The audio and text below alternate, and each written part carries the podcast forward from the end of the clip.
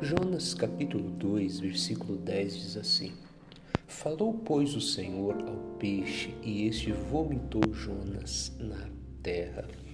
Todos nós sabemos, e se você não sabe, eu vou te explicar um pouco dessa história. Jonas havia sido enviado por Deus para pregar numa cidade chamada Nínive, e ele não queria ir com medo do povo bárbaro daquela cidade e decidiu ir para outro lugar chamado Tarsis. Mas, pois bem, não é o foco da mensagem de hoje.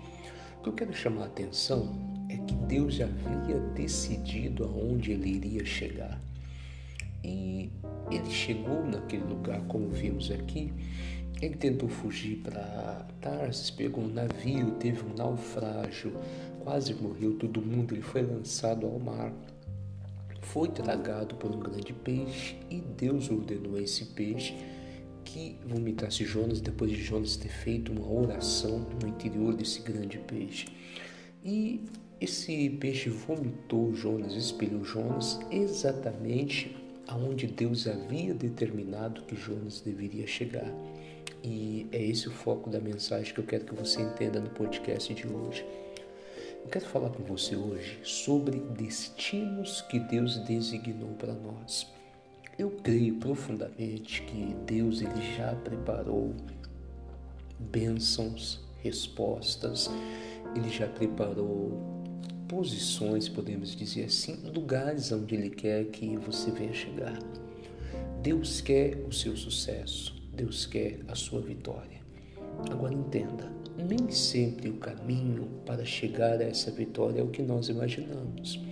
Às vezes nós esperamos, quando a Bíblia fala que somos mais do que vencedores, às vezes nós esperamos um caminho mais fácil, um caminho mais tranquilo, e não é bem por aí. Jonas chegou aonde Deus queria que ele chegasse, da forma que ele não imaginava. É, no meio de uma tempestade, dentro de um grande peixe. Quer dizer, ele nem sonhava que isso poderia acontecer.